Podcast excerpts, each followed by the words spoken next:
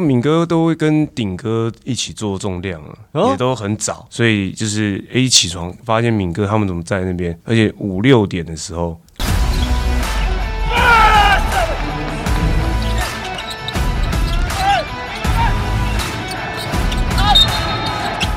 话题人物，对号入座，坐哪里？球场第一排，耶嘿！好，我们这集的来宾呢是先前其实来过我们节目，我记得在选秀之前，我们请到这位，当时你抽到的是好像是台新梦想家的戴维选秀的代理 GM，然后呢模拟选秀选了这个一个后来没有来参加这个联盟的人，我们欢迎 Empower 的训练总监黄博伟。Brian。嗨，嗨，大家好，啊、我们这集请到 Brian 来的原因呢、是因为呃，在休赛季期间，我们其实看到很多的影片，其实不只是台湾吧，嗯我们其实在，因为我 Y YG 上面就是帮我推播东西，因为我可能追踪很多的 NBA 啊球员啊篮。球居多，对，然后他就是很多训练，比如我看很多的换手运球，有没有？好像过脚锥，好，然后再就很多。那这个东西现在大家其实越看越熟悉了。可是我们比较好奇的是说，那他看起来没有这么难，但事实上呢，它就投入很多专业跟方法在里面，哈的一个职业跟专业。所以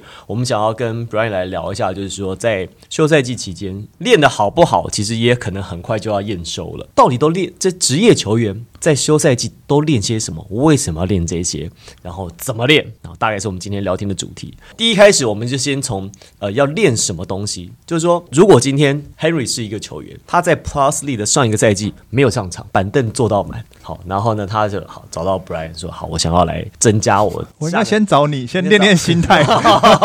我找 Brian 太晚了。你你可不可以举一个有一点上场，但是需要增加更多上场时间的？好好好，的例子好，就是反反正就是他需要训，他来找到你。那你会怎么样从这个人开始设计说嗯他练什么东西嗯，我觉得第一个可能先了解一下他在球队的定位了。？OK，对定位，我觉得这蛮重要，这跟目标其实蛮蛮像的，就是要了解他在球队是扮演什么样的角色。那当然，呃，我们就会开始去列他的优先顺顺序了，就是能够真的能够帮助他上场的技术有哪些？那是不是防？因为防守其实也可以练，对，但是不多啦，不多，大部分大家都着重在于技术。进攻的技术，对，跟一些就是脚步等等的，所以呃，我们第一个首要可能就是先了解他在球队的定位，之后再透过可能平常练习赛，因为他即使即使没有上场，他应该还是有一些练习赛或是训练的影片，我们可以透过训练的影片去呃了解他呃现在在球队碰到的问题是什么。那之前其实呃像因为我有去跟 Drew 练习过学呃学习过一阵子，一年左右，然后有飞过去找他。那其实他有教我们就是一样用 SWOT 分析，其实蛮特别的，就是呃可以了解呃把呃球员需需要的地方啊，呃擅长的地方啊，就是优势啊、劣势啊，或是呃一些呃未来可以 opportunity，对对对对。SWOT 我们这个来简单的帮大家科普一下 SWOT SWOT SWOT 这个是其实美国商学院发展出来，它它会有四个有四个象限，对。那 S 是它的 strength 的强项，这个球员的强项是什么啊？比如 Henry 这个强项啊，他在我们这边他比较高，然后 W 是 weakness，就是你的弱点是什么？弱点是什么？对。这样就不会投篮这样，然后对。O 就是对，他我我讲的是他本身的状况，啊对。本身实际就真的不会投篮，，然后 O 是你的 opportunity 机会是什么？就是你有没有机会改进了你的 weakness，或者你增加一个新的技能之后，让你增加了你的机会上场时间，或者是你出手的投篮的次数，这是 O。T 呢是 threat，是威胁，就是有什么事情是。为呃，在是不是在这个 WCD 分析里面，就对于球员来讲，最应用，因为这是公司公司的 T 的的威胁，就是说，比如说你有同样的竞争对手啊，哎或者是你的价格啊或者是你等等或者是你的技术可能很快被淘汰了这样子。那踢的话，对球员什么是威胁呢？是代表他先天的限制吗？呃，蛮多是先天限制，于是所以我们踢部分可能就是，哎、比如说他在防守呃 mismatch 的时候，他可能很呃没办法呃，就是没办法有效的去做阻挡，所以这个象限就相对的没有到这么重要。就是它不会是我们很优先去呃强化或是去改善的东西，因为它可以有时候会是先天的条件啊，或是一些观念的的部分。最重要其实它是它 weakness 这个这部分其实是弱项。对，那我们的呃的定义会是说，如果你不会这个这个能力的话，它可能会影响到你就是上场的时间，或是影响到你的发展发展跟表现。哎、这个讲法我觉得好特别哦。我我以为会是去加强他的强项，把你的强项极大化。我如果今天我是一个四成的射手，我要练到四成五、五成，这样也不是也挺好的吗？基本上，因为呃，其实也有分，就是赛不同的期间，他他会训练的呃比例跟会不会不太一样。就像球队，其实他在每个期间，他都有他着重的重点。比如说他非赛季可能就以小组配合，哦，快赛季前可能就有很多实战，然后呃赛季中的时候可能就是呃不断的调整跟呃整合整个球队。那其实，在技术训练上面，其实也有分这个赛季，就是赛非赛季的时候，因为赛季中期球队球员也会找我们。练习对，那非赛季的时候，通常我们都是会就是把去年劣势的部分去调整，或者是把它变成呃至少增加那个能力，可以是让他有办法 fulfill 在场上。赛季前的时候，就可能会是比较多的实战去印证印证他这个动作动作或这个技术是不是有效去做出来。那这样我有一个疑问呢、就是因为通常会去找这种个人训练师的，代表他自己对场上的要求，或者他对自己是比较有想法。他会不会一跟你讨论，就是说我要练一个什么东西？就是他会指定说，比如说我这赛季我觉得哪边打不好，所以我要加强这些东西。可是那些东西对你来说不是他立即需要加强的东西，就是你会不会针对这些去跟他怎么去讨论？我延伸或补充他的问题，就是说会不会说他有球员来指明要练这个，或者是有没有这个球员说，呃，一开始他可能他不晓得练什么，你会建议他比较多，还是球员来都是已经想好说我已经比如说我要加强运球啊，哎然后 catch and shoot，哎或是我要做一些过人的技巧啊，这些等等的。呃，大部分其实都是我要去问他们，他们想要加强什么东西，他们才会给我 feedback。比较少球员，但是有啦，也有，就敏哥他其实会主动跟我讲说他有些想法想要讨论。对，那其实大部分球员还是比较我问他，我认我认为啦，就是其实这个非赛季其实也蛮短的。所以我不会把说目标放很多，就是可能就两到三项，我们把这这个赛季修正这个东西就好了，我们不用想说有有十项要修修正，这样会比较好去达到这个目标啦。那刚刚有有有有提到，就是我要怎么跟他们沟通这件事情。那其实我我因为我在事前其实都会跟他们有都会先了解他们上一季的状况，对，然后我会去把我认为他们需要按照刚刚那个可能 SWOT 的分析啊，或是由我自己一套的方式去 list down 他们呃可能在这个赛季我认为的很重要的很重要的课题需要调整的部分。对，那我再来就跟他们讨论，呃因为我也会问他们，他们也会给我 feedback。所以如果有些东西是一模一样的，我们就是按照这个方式走。啊、就取得共识了。对，那如果有些东西不是，我就会跟他讲说，为什么我我要练这个，而不是练你那个。对，因为有些选手他可能就是他可能在会想要什么低位单打等等的，但其实他在球场上不太需要。或者他根本不会，或者他根本不会出现在那边。对，那有些是想要很多的运球，我想练运球，但其实他在球场上根本拿不到两球或者一球，基本上他不会有太多的时间让他运球，所以我可能就会跟他讲说，我们反而这样子，我们需要持球。这 个我感觉上好像不是要练技术，是要认清现实。我觉得感觉训练师是不是也要负担这样的工作，就是要去说服球员说，你要他们是不是有时候去找你，他不清楚自己的定位。我觉得这个跟我的想象中有点不太一样、欸，因为对我来说，我觉得训练师的角色好像是我们以前就是要找家教的感觉，就是你已经知道，就是你哪里不够好，所以我就要找那一哎、科这个这家教。个形容蛮好的，家教对 可是这样听起来好像有些球员他也不知道，就是他自己真的就是要这练什么，种没有，他走到补习班，不知道补英文还 是补数学，你知道吗？还是还是补。全科这样全包这样子。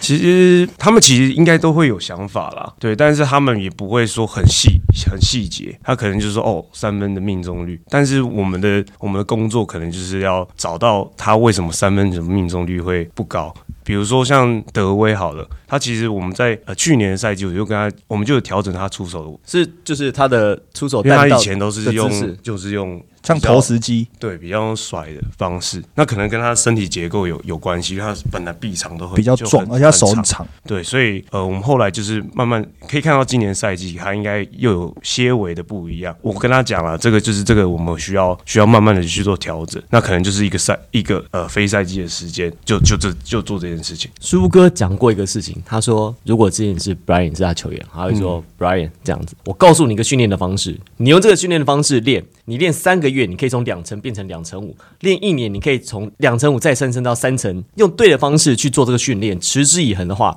你可以从一个两成两成的球员变成一个三成五甚至是四成的射手，但是需要时间，可能不是说这个在锻炼在一个礼拜、一个夏天，他可能是需要 maybe 一个球季、两个球季、三个球季，所以这个是要是你刚才要表达的意思吗？蛮蛮蛮接近蛮接近的。我觉得就是呃，目标可能真，因为我刚刚一开始其实就有讲到说，目标可能就是一个赛季可能就是两到三三个着重的项目，然后甚至他回去，我们还是要不断的呃 monitor 这件这件这件事情，观察他他有没有他有没有变调或是怎么样，因为他有可能因为呃比赛啊、人家的高度很高要封他，可能又又回到要闪人家的呃的方式去做投篮。有可能又会回到原本的样子，对，所以就是在过程中，可能除了训练以外，就是为呃之后的呃还是要不断的去了解他的状况啊，怎么样？听起来像是一个售后服务，哦算是 算是就是教完之后要确保说这个效果还有可以持续，然后可以拉长一点点。要追踪。对要追踪整体的状况对对对对对可我觉得就是光是 Brian 讲说你要知道一个球员在球队的定位这件事情，我觉得就是一个训练师他的基本功所在。因为我刚刚跟 Brian 聊天的时候，他有讲到一句话，虽然他是轻描淡写讲过，但我觉得这句话是一个蛮认真的事，就是他说，如果这个球员我练的东西，他不会在那个点接到球，那是训练师的错。他说我练他这个东西，他就是要能够尽可能的在场上去展现出来。然后他也说，如果这个球员在实战的时候能够练出、做出他们练的东西，他会觉得那是他最大的成就感。我再举另外一个例子，就是我们的好朋友，大家也都认识马姐马一红，我们的女篮国手。她说她那个时候在带球队的时候，在带国体的时候，我们就不要讲谁。她说她的球员有一个球员，他一直在底线投球，两边的底角投，但是他就跟他那个时候说那个谁谁谁啊。因为打的位置是后卫一二号啊，他持球的机会很多。他说：“嗯，你觉得你有机会在两边底角跑位跑到那个地方去吗？”他说：“嗯，不太长。”那教练有设计战术让你在那个地方接球吗？他说也没有。他说：“那你在那个地方练的意义在哪里？”他说：“那你他说你有没有看过你的 shooting chart？你投篮的位置点，然后只都有他在哪边，两边的四十五度摇到弧顶段区域。”哦：“那你就是应该练那个地方。”所以我觉得好像呼应到你说，有的时候球员他可能他他练很多，但是他不太知道说他应该把他的精神跟他在训练上的强度放在什么地方。嗯，我觉得呃，就是不是不不能练呐、只是那个比重要就是要拿捏。对，那刚好这个可能就是我们的责任要，因为训练可能就是一个小时，就是我们可能跟他们训练我靠就是一个小时，甚至呃两个小时。那其实每一次我我个人都是很就是很珍惜，就是希望可以透过这一次给他，实际上就是让他真的有练到，然后带走东西，然后下次我们再呃再做调整。对，那所以所以我们在可能比如说德威他可能也会投底角，但他的底角可能就不会投这么多。啊比重上，他可能呃投四十五度，或是投尤其 top 弧顶的位置，他可能是投二十球好了，乱比喻，那底线可能就是五球到十球。讲到球员，好，就跟 Brian 训练过的球员，云卫队有其中你的某一位客户蛮有感觉的。好，那这个球员其实刚才也提到过了，敏哥，我其实很好奇，Brian 就是一开始和敏哥就是会开始练习的一个契机，还有在这段就是过程当中，就是你觉得敏哥和其他的球员比较不同的地方在哪里呢？一开始其实有机会跟敏哥练习，其实敏哥那时候 CBA 回呃受伤了，然后他回来复健，然后复健了一阵子之后，他有想要找技术教练，应该说想要找人来陪他训练了，就问我有没有这个兴趣。那我当然是很有兴趣啊，只是很紧张啊，因为他 不确不知道敏哥有这么凶了，那时候，但算是我们在看我在看球的时候的偶像。我想说这么快，因为我那时候我觉得我那时候也还没有到现在这么比较，呃，那时候也还在学习当中，当然现在也还在学习。当然那时候其实还刚起步，刚在摸索出道，对，刚刚在摸索这个训练师该怎么做，或是诶哪个方式，我就学很多东西。那我自己这一套我还还没有消摸出一个化完对，还没摸出一个很我认为很有把握的事情。对，但但我就是想说挑战看看，那我就接。那所以因为从我跟他第一次训练到呃，就是接到这个任务跟他第一次训练，大概只有三天的时间，所以我就把他所有能够找，就是从在 CBA 打球能够找到的高光或是呃影片，全部就是全部看过一遍 download 出来。然后就直接剪辑，对，因为因为我那时候认为，因为刚好是，嗯，我记得是 CBA 还在赛季中了，所以基本上我们就就可以讨论到赛季中的训练，其实我们不会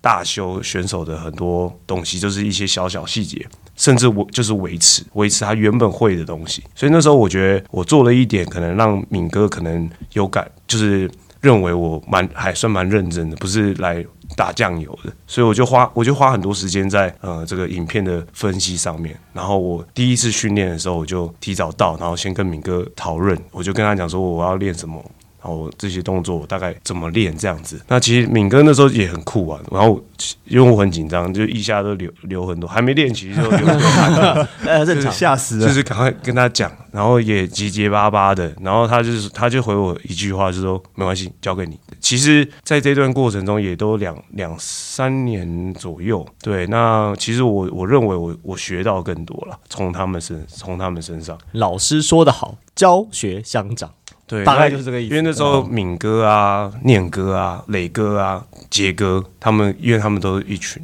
然后其实我我那一段时间，他们就是会凑在一起一起练，所以你一次练四个，对，一次练四个。真的假的？挤 满黄金四代哎，那时候还拍照，快要召唤出神龙了一。出道就接到大客户，这这种感觉很棒。就哎，志杰你去干嘛？阿敏哎，你去干嘛？志杰志杰跑起来啦那。时候不站在哪里？对对对学长学长，好好好我是我是这样子，好，对啊，那时候感觉好威风那时候哦。那时候蛮蛮特别的感觉。然后因为过程中，其实他们就是真的，他们会问问问题，他们真的就是会问问题。那问问的问题，其实有时候我还真的快答不出来，就是硬着头皮跟他们讲，就是把我所有呃认知到的、会的学到的东西，我跟他们讲，就是分享给他们啊，跟以前听的不太一样。所以他们后续就会有更多的讨论。那我当然我在训练的过程中，其实我会问我，反正我也会问他们问题，就是诶，学长们在呃这个情况下，你会怎么这样做？那我可以怎么样学习，就之类的啊。其实就是过程中，其实嗯、呃我可能有给他们不同的建议，然后他们其实在过程中也有帮助到我非常多。谁最喜欢，或者谁最会问问题？刚刚讲这一人嗯、念哥吧，哦，对啊，怎么说？难怪他先当教练了。念哥，念哥其实帮帮助我非常多了，就是在这个训练师的路上当中，就是他其实会给我很多 feedback，因为他们其实很喜欢挑战。我看到国外其实国外的训练呃的选手，他们也是喜欢这样子。然后黄金时代的这些什么什么意思？挑战什么意思？就是他们喜欢彼此互相 compete，所以他们在练习的时候，在对抗啊他就会突然跟我讲说：“哎、那我们等一下投篮，我们要你设计，赶快设计一个就是投篮的比赛，就是他们就是一些比较进阶的投篮，可能移位投篮啊，他们两边就会开始互相的叫嚣啊，或者是怎么样，就是开始比啊，就是诶、我进一球，赶快换你之类的，反正就是。”蛮特别，就是他们之间会会有就是想要 compete 的这个呃心态在，即使在训练当中，所以我过程中其实就很享受在这个环境里面。但是因为有时候他们就会呃那时候很临时啊，临时跟我想呃跟我讲，我就我就有时候还真是想不出来，所以就是硬着头皮就是硬着头皮上。所以在那一段时间经验值，我觉得就是提升到蛮多的。练过这几个人当中，刚才其实有讲到敏哥，其实我看就是因为敏哥感觉上在这几年来讲，跟你的互动是最多的。嗯嗯，有没有什么在这几年当中，你练他下来，你觉得他有改变，或者是比较不一样的地方，或者是你在训练上有没有什么点滴可以跟我们分享？呃其实这个赛季比较有印象啊。前面的因为呃可能换这在台中啊，或是换队啊等等的，其实训练的频频频率没有到那么高。对，那这个赛季其实就是第一个就是很早起啊，因为很他很早起，多早啊！他们呃敏哥大概就是。我可以小小的分享一下，就是他是练八点啊，但他基本上七点半、七点二十就会到，那为什么？因为幼稚园大概七点就送过去，有可能所以这刚好顺路顺道了。对对对对，我知道他的行程大概他是一三五跟我做技术，然后二是他是做体就是重量重量。对，那他就是第一个就是很就是很早起来。那我有一次真的是因为可能住比较就是我住我同事家，然后他就是呃我们比较晚出门，然后又很远，然后又塞车，然后我真的超紧张的。然后敏哥就冷冷的一句话说。就是慢慢来，没关系。吓都吓死了。我可以，回来之后好好好有画面感。才能用跑的，他就坐在那边等我这样子，对啊，然后嗯、呃我觉得跟他训练其实嗯、呃一样了，就是我觉得，因为他也会问问题，或是他也会呃请教我，他都问什么样的问题？其实他就问说，他会问说这。就是我觉得是因为他可能看不到他的动作，他就会问说：“哎、我这个动作重心是不是太高，或是哎、这个角度对吗？等等的，其实就抓很细的东西，他会去询问，因为他可能眉头紧或是感觉不好。那你会拿出手机帮他拍吗？说，哎、明哥，你看你刚刚所以我们基本会会吗上会吗？我会我会用影片去辅，就是在训练的时候，我会用影片去辅助，所以有时候是当下就可以给他看说，哎、明哥这个这个角度怎么样，可以怎么样做得更好，所以其实是有呃影片去辅助。那我们其实，在练了大概两三周之后，我其实就是把所有影片同汇整起来，然后有再跟他讨论一次，对。那你会连着，就是比如说他上一上一个赛季，你觉得他做的比较没有这么好的地方，或者是你们讨论要修正的地方，然后比如说就拿上个赛季，假设假设啊随便讲，就是比如说他在低位的时候，他的一些脚步或者是他的处理球没有那么的理想，那可能这个赛季你们想要多增加这个部分的时候，你会不会在练完的时候，等于是拿上个赛季比赛的影片跟他做一个对照？呃，我原则上是已经在训练前就其实就已经有做这件事情，就是让他知道说上个赛季诶哪些地方我们可以可以练。然后我也有把我就是我优先的第三大项的项目给他，然后其实他就是那时候就有打到公司，他就说跟他想的其实很类似。对，那其实我们这一次这个四个四个礼拜，其实就一直很 focus 在就其实都练很雷同的东西。因为敏哥跟我讲说他他今年想要少一点的运球运球切入，太累了啦，太累了啦，对年他想要。多一点的，就是持球的过人，然后在就是中长距离的位置，就投了，就不要不要切不用切的那么深就是啊做。个两运运了两下，或是脚步啊等等的方式，然后就是就有办法投或是传。对，所以我们这个赛呃这这一次的 focus 其实就是很多的持球的动作，然后甚至是、呃、背光。对哎、你刚刚讲到，就是敏哥不是都练很早嘛？对然后在美国啊，在 Michael Jordan 以前，他是他是算是在江湖传说，他是第一个开始找个人训练师的人，是？吗？就是江湖传说。呃应该。其实我不太确定呢，因为因为其实国外的训练师多半其实都是呃他们很要好的很要好的朋友，兄弟聚蛮多的啊，蛮多的。我我看到的很多影片也都是这样啊。啊，对兄弟啊，对对对对对对，因为那个训练都是在非赛季啊，所以练完之后大家还可以出去玩啊。啊，合理合理合理。对，但是哎 Jordan 这个是在记载上面，因为他那时候九零年代嘛，他就一直打不赢活塞队嘛，所以他打、嗯啊，有有，这在在那个 Last Dance 有对写嘛，对对对，他一直打不赢活塞队，所以他就是在想说，到底要怎么突破这件事情。那在他输掉第七战之后，他隔天就找，他就说决定说，因为活塞队的体能就是一直处理他们，一直处理他们。嗯他说他我要加强我的体能这些等等。那刚好其实也有一个。训练师就是长期在关注公牛队的比赛啊，关注 Jordan，他就觉得说 Jordan 在就是对抗性上面跟体能上面，就是跟活塞队没有办法抗衡到最后一刻，所以他就那时候就是毛遂自荐，就是跟公牛队的队医说，我想要帮 Jordan 训练，然后是因为这些东西也一样是列了 list，就是有个计划书给他，嗯，然后 Jordan 就直接面试他，然后他们也一开始先训练十五天，然后训练十五天之后，他们本来是在球队的团练之后，再加强一些个人训练啊、力量这些等等的，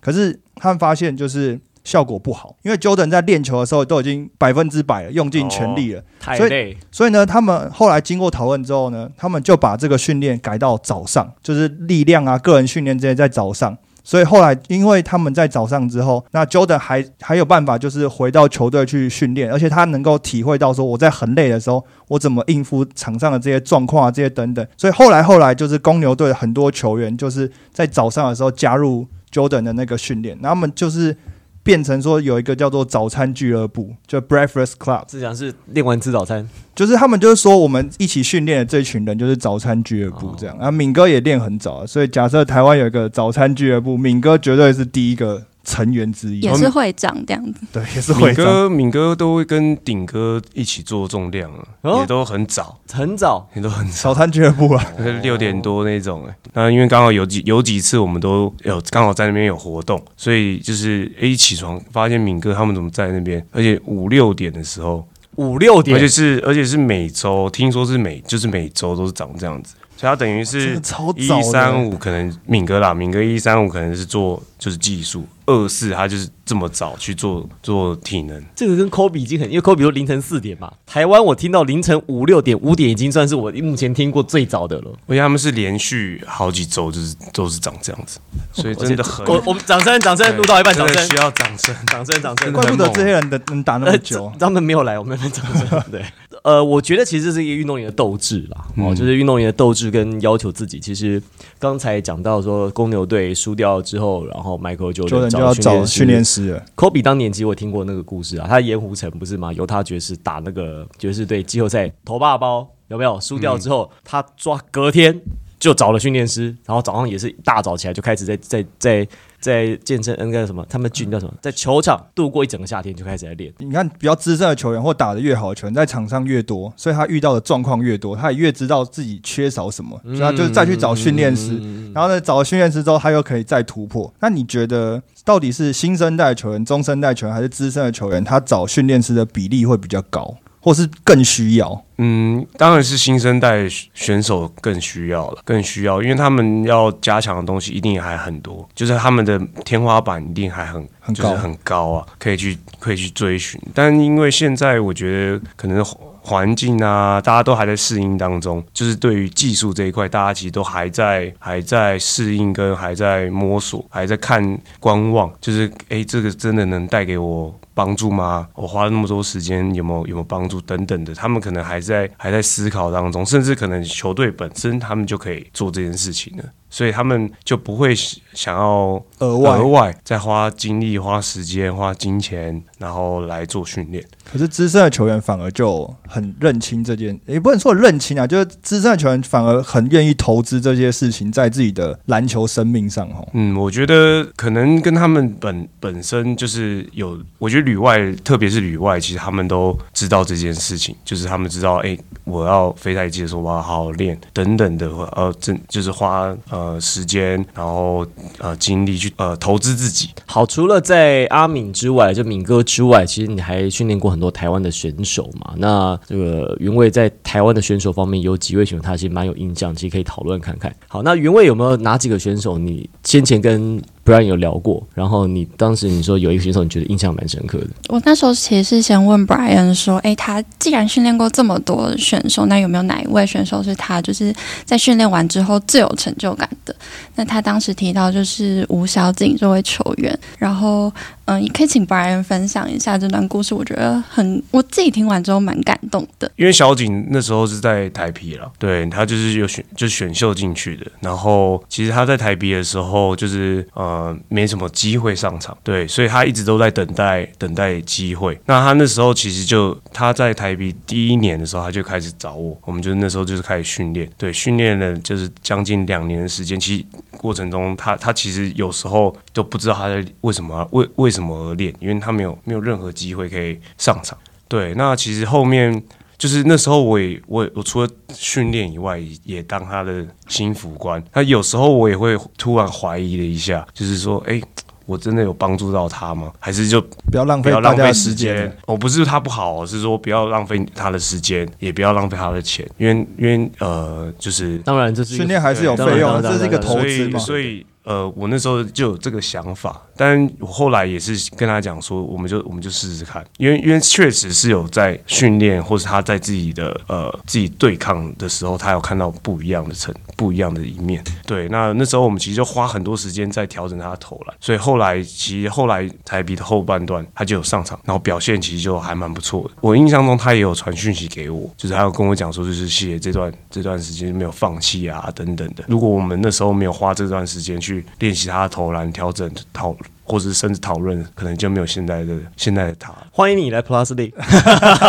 欢迎欢迎来。好，至于这个球员的态度，我就绝对是需要一个舞台。好，吴小景之外，我们刚刚讲到在黄金时代，还有那你在新生代的球员当中有没有练谁？你印象比较深刻？嗯，右伟吧。陈佑伟啊，对啊，佑伟，因为是世轩，因为刚刚进了，但世轩其实更更很。哎，哪一个世轩？苏世轩，苏世轩就是国王队的苏世轩。那我先讲右伟好了，其实右伟他是右伟，真的是冷冷的啦，就也不怎么说话的，跟我其实。风格就蛮乱讲，你话比较多多了。你在讲什么？你是不是没有听过他的访谈那一集？你回去听听看。对对对，我们的互动，因为我们个性其实也是真的蛮像的不会比手语吧？他们两个人比来比去都不讲话。没有他，他会，他会，他练到后面，其实有时候会就是会开玩笑，就可能熟，就是相对比较熟悉的冷笑话那种玩笑，对对，就冷冷的样子。就是其实他在大学的时候，其实我们就有开始一起练习。对，那因为呃，刚刚有讲到，就是我们其实，在大学或是在现在职业，其实非赛季跟赛季没有没有区分这么明确这么明确，所以他们在非赛季的时候，其实练习量也相对蛮多的。对，那呃，他这次在暑暑假的时候，就是有回台北，他就找我做做做训练，其实就是在嗯、呃也是一样是看到他可能在球场上的一些小小的问题啊，然后我给他一些 feedback，然后在球场上我跟他讲说，哎、也许可以怎么样调整，然后去做。呃，我们讲完了这些球员呢、我其实最后我想要问一个问题是：我们其实看到有时候在国外很多训练的影片啊，或者是一些训练的书籍啊，都会说，其实啊，有的时候你练篮球不是用篮球来练篮球，你可能用别的运动的项目来练习。我讲个简单的例子，比如说 a l a j u a n 就是 NBA 的脚步大王对对，他的脚步很好，是因为他小时候踢足球，所以事实上现在在美国，在美国基层来讲，他们就会说，在小时候他们希望有球员打篮球的哦，去踢足球，因为他认为在步伐上面，还有在心肺上面，就是对他们的未来的发展很好。所以后来我们也看到有些影片很特别，是有一些球员他呃在休赛季训练的时候，他会做一些，你就觉得嗯，这这跟篮球有有什么相关？就是想象不太出来，可能打羽毛球啊、打桌球啊，或者是。但是他都有他的理由，都讲出来一套原因。那台湾其实我们有看过，有些职棒队在开训或者训练的时候，或是在春训、秋训的时候，他会玩一些东西。那说啊，这个可以球增加球员的反应，增加球员的趣味啊，呃，对，那这个是有科学根据的吗？还是他他的这个目的是什么？真的是像他们讲那样，还是说他有其他的考量在？我觉得跟呃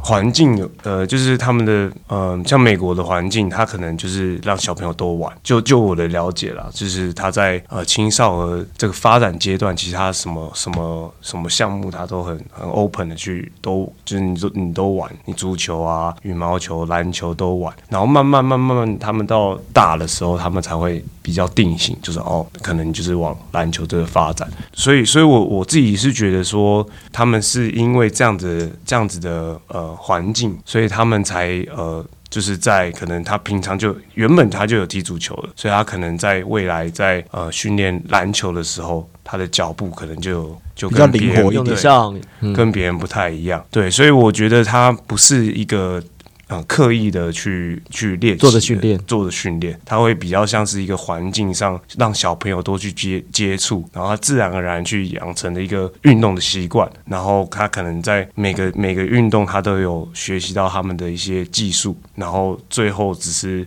呃在篮球呃篮球上面这个发光发热呈现好，OK。呈现出来。这个状况其实有另外还有一个例子，大谷翔平大家熟了吧？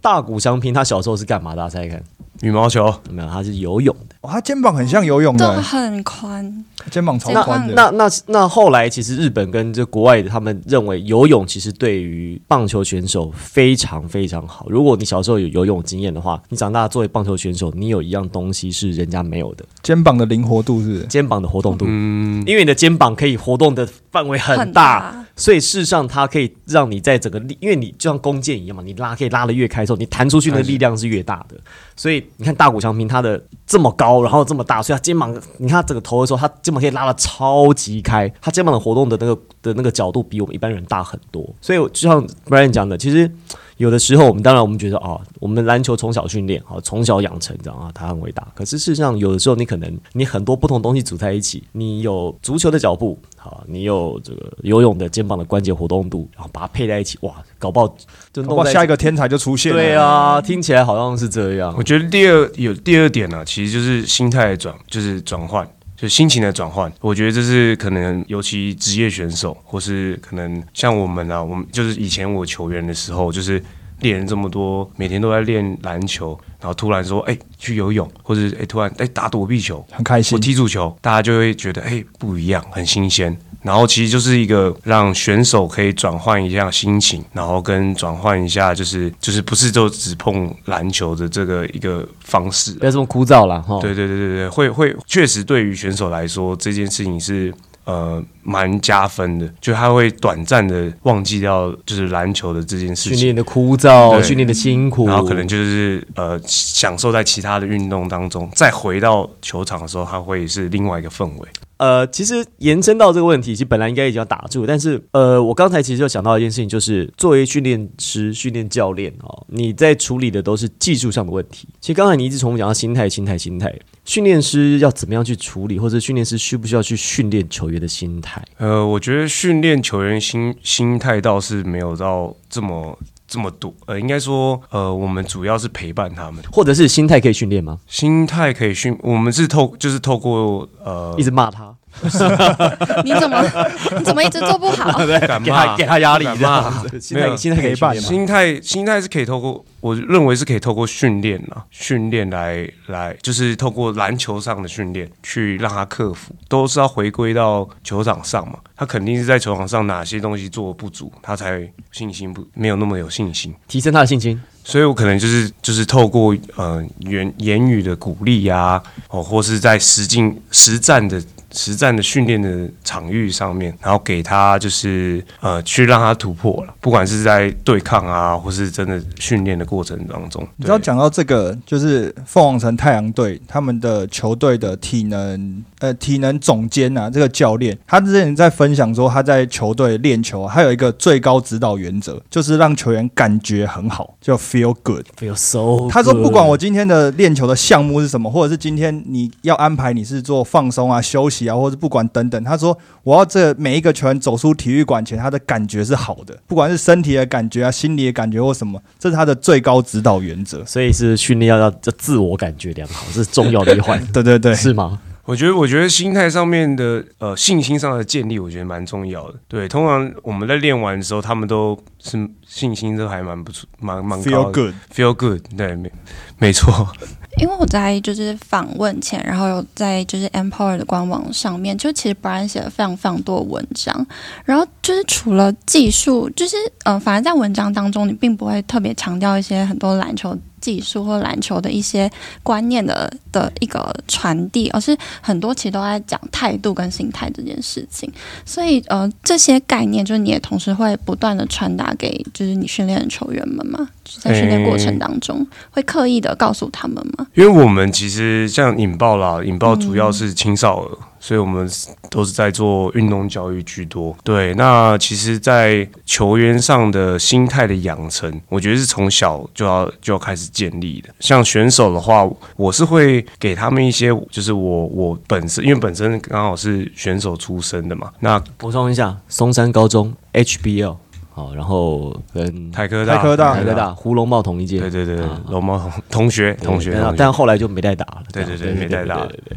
对对，所以刚好是选选手出身，所以大概知道就是他们碰到的问题是什么。像呃有一次，印象印象蛮深刻是玉呃陈玉瑞啊，所以他他那时候有有一段是低潮期。那其实我也啊不就不就最近这一阵子吗？就是就是前一阵子投篮有些对，那我其实没有跟他讲太多，因为我知道哦，我起初我跟他讲说应该要怎么调整，哦哪些动作怎么样做。那后来我思考了一下，就是一定有很多人跟他这样讲，一定有很多人讲，一定有很多给他很多意见，呃不是意见，就是给他很多想法建议啊，建议让他去让他去做，对，但我觉得这都不是蛮都不是重点啊，就是他可能他可能知道，但他已经就是那个心态，或是他的那个就是已经听不进去啦，或是他根本不知道该怎么做。因为这个状况一定是这样。如果当你当我当我不准的时候，这个你出手，点啊对对对对，出手高一点，他手腕多扣一对对对下啊对，你脚多多出力，然后你说你的，你就会说啊，你上身就是不紧的，你核心要多强，所以他觉得我那我到底是要我到底是要到底要怎样？哎，我到底就是投不进我到底是手腕的问题，我到底是核心的问题，还是我腿的问题？他一定现在很 con 很 confused。对，所以我那时候就跟他讲，就因为刚好我那时候我在看书啊，然后跟自己有在练习冥想这件事情，那我就跟他讲说，你试试看，就是你先呃简单的冥想，就是把。脑袋的东西都清除清除掉，然后呃列一下，就是你所有就是可能不舒服啊，或是呃这一段时间过得呃不好的地方，对，就是把它列下来，全部都写出来。然后他好像有他他是跟我讲说他有做其中一项，我忘记他说他做哪一项了，反正他有做其中一项，就是不是冥想就是写或者是写写东西。对，然后他后几场就其实是有爆，就是就突然打得不错，就这样打不错。对，所以应该说他的伙伴们就跟我讲，就是有说，哎、他突然就是打的很好、你有就是你有跟他说什么吗？对，然后其实我就是很简单的跟他分享，就是这些东西，让他去试试看。那我也不知道他会就是突然就是爆发。那其实表示你在对于球员，呃，应该说你在训练的人上面，你的你对他们心态的掌握度，第一个是很精准，第二个是你讲的话，他们愿意信任你，听得进去。那我其实一直觉得哦，就是当然作为技术的训练师、技术的教练，你教他技术，可是我觉得有时候球员他需要的是一个信心，他需要的是一个相信自己的信念，但那个东西其实很脆弱。我相信，就算是连 NBA 球员，其实他已经打到 NBA 了，但是我相信，我跟你讲了，NBA 球员很多也都没信心。因为比他强的人更多，强中自有强中手，一山还有一山高，所以他可能从小到大他都没有受过挫折过。他哇，到了 NBA 之后，怎么还有比我更强的人？所以他们一定也是在心理上面，其实也是要克服很多东西。好，所以在这集当中呢，我们听到了很多 Brian 啊跟我们分享到这些球员啊他们的这些故事。那当然，在技术端上，我们常听到很多人，哎，谁早起练啊，谁又练得很勤啊，干。但是我其实反而觉得是他跟球员在私底下相处，因为那个是最私密的东西，你只有你看到他们最脆弱的那一面。我反而觉得这个东西分享出来是大对于大家了解运动员的辛苦，还有了解这些球员，我觉得是最好最好的一个一个途径一个管道。好，我们在这里就非常感谢黄博伟 Brian 来到我们的节目当中，我是王柏林，我是 Henry，我是云卫，我是 Brian。抢第一排，我们下次再带给大家更精彩的故事，拜拜。拜拜拜。拜。